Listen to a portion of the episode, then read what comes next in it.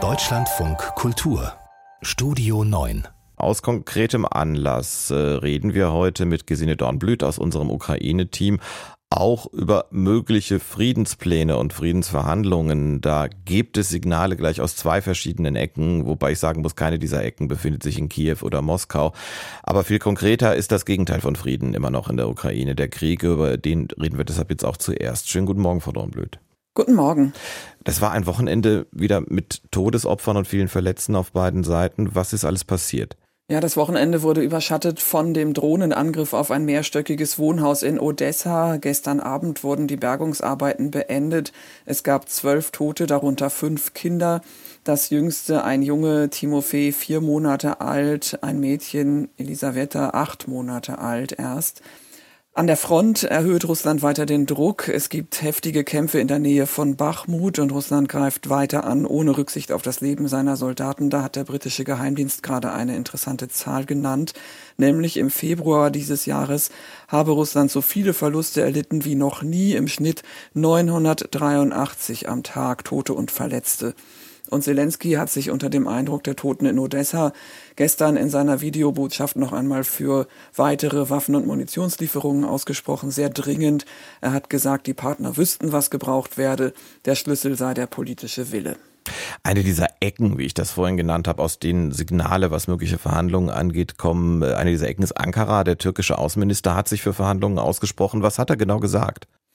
Ja, der Außenminister Hakan Fidan hat sich auf einem Diplomatenforum in Antalya geäußert. Er hat gesagt, dieses Ausmaß von Tod und Verletzung, die Zerstörung der Infrastruktur, das sei eine Realität im 21. Jahrhundert, die wir nicht mehr ertragen können. Beide Seiten, die Ukraine und Russland, hätten das Maximum dessen erreicht, was mit militärischen Mitteln zu erreichen sei, und deshalb sei es Zeit, einen Dialog über einen Waffenstillstand zu beginnen. Das heiße aber nicht, die russische Besatzung anzuerkennen. Man müsse diese beiden Fragen voneinander trennen. Präsident Erdogan hatte ja schon Mitte der Woche erklärt, die Türkei stehe erneut als Ort für Friedensverhandlungen bereit. Die Ukraine und Russland haben ja im Frühjahr 2022 einige Wochen direkt verhandelt, unter anderem in der Türkei. Das ist damals gescheitert, vor allem an dem mangelnden Vertrauen der Ukrainer in die Ernsthaftigkeit Russlands, das ja während der Verhandlungen unter anderem Mariupol zerstörte, ohne Rücksicht auf Zivilisten. Und jetzt gibt's also dieses neue Angebot der Türkei zu vermitteln. Zum Hintergrund, die Türkei unterhält zwar weiter relativ gute Beziehungen zu Russland, Erdogan hat aber auch die Friedensformel Zelenskis unterstützt. Das ähm, ist ein Zehn-Punkte-Plan, der ja unter anderem den Abzug Russlands aus dem gesamten ukrainischen Staatsgebiet vorsieht. Dieser Plan wird unterstützt vom politischen Westen. Die Ukraine wirbt außerdem weltweit um Unterstützung. Da ist ein Gipfel in der Schweiz geplant. Man will da Positionen abstimmen und die dann gemeinsam Russland vorlegen. Ein anderes Land müssen wir jetzt auch noch ins Spiel bringen. Der chinesische Sondergesandte für Eurasien ist gerade unterwegs auch um eine politische Lösung zu finden. Er war zuerst in Moskau. Was genau schlägt den China vor? Ja, das ist ziemlich vage und auch China war ja schon mal aktiv, hat im vergangenen Frühjahr eine eigene Friedensinitiative präsentiert.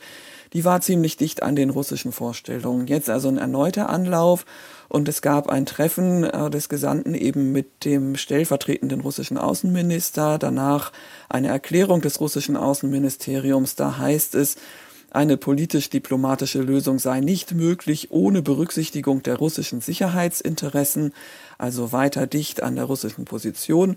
Und mit Blick auf Zelenskys Friedensformel, die ich eben erwähnte, heißt es, solche Ultimaten würden dem Dialog schaden. Also das ist neu. Bisher hatte China die ukrainische Friedensformel nicht offen kritisiert, sich aber auch nicht dem Prozess angeschlossen. Und ja, das wird spannend, äh, was dann der Gesandte in den westlichen Städten und auch in Kiew sagen wird, wo er ja auch noch erwartet wird. Erwarten Sie denn, dass es nun Verhandlungen von äh, Ukraine und Russland unter wessen Vermittlung auch immer tatsächlich geben könnte? Ich sehe das nicht. Direkte Verhandlungen zwischen Kiew und Moskau erstmal jedenfalls nicht. Ähm, Lavrov, der russische Außenminister, wurde bei dem Forum in Antalya, wo er auch war, gefragt nach dem Angebot Erdogans. Er hat da nicht zugestimmt. Er hat erneut vom neonazistischen Staat ähm, der Ukraine gesprochen, vor dem Russland eben die Russen dort schützen müsse. Und ähm, auch wenn Putin immer wieder sagt, natürlich werde Russland verhandeln, besteht er aber zugleich auf den maximalen Kriegszielen. Erst letzte Woche wieder hat Putin in seiner Rede zur Lage der Nation gesagt, der Narzissmus müsse ausgerottet werden. Und außerdem hat ja Russland auch die vier besetzten Gebiete der Ukraine für russisch erklärt, und zwar für immer, wie Putin sagte. Also der Dreh- und Angelpunkt bleibt weiter die westliche Unterstützung der Ukraine, um eben die Ukraine in eine Lage zu versetzen bei Verhandlungen, in der Russland nicht einfach einen Sieg diktieren kann, der auf Kosten der Ukraine ginge. Gesine Dornblüt war das live hier bei uns im Deutschlandfunk Kultur.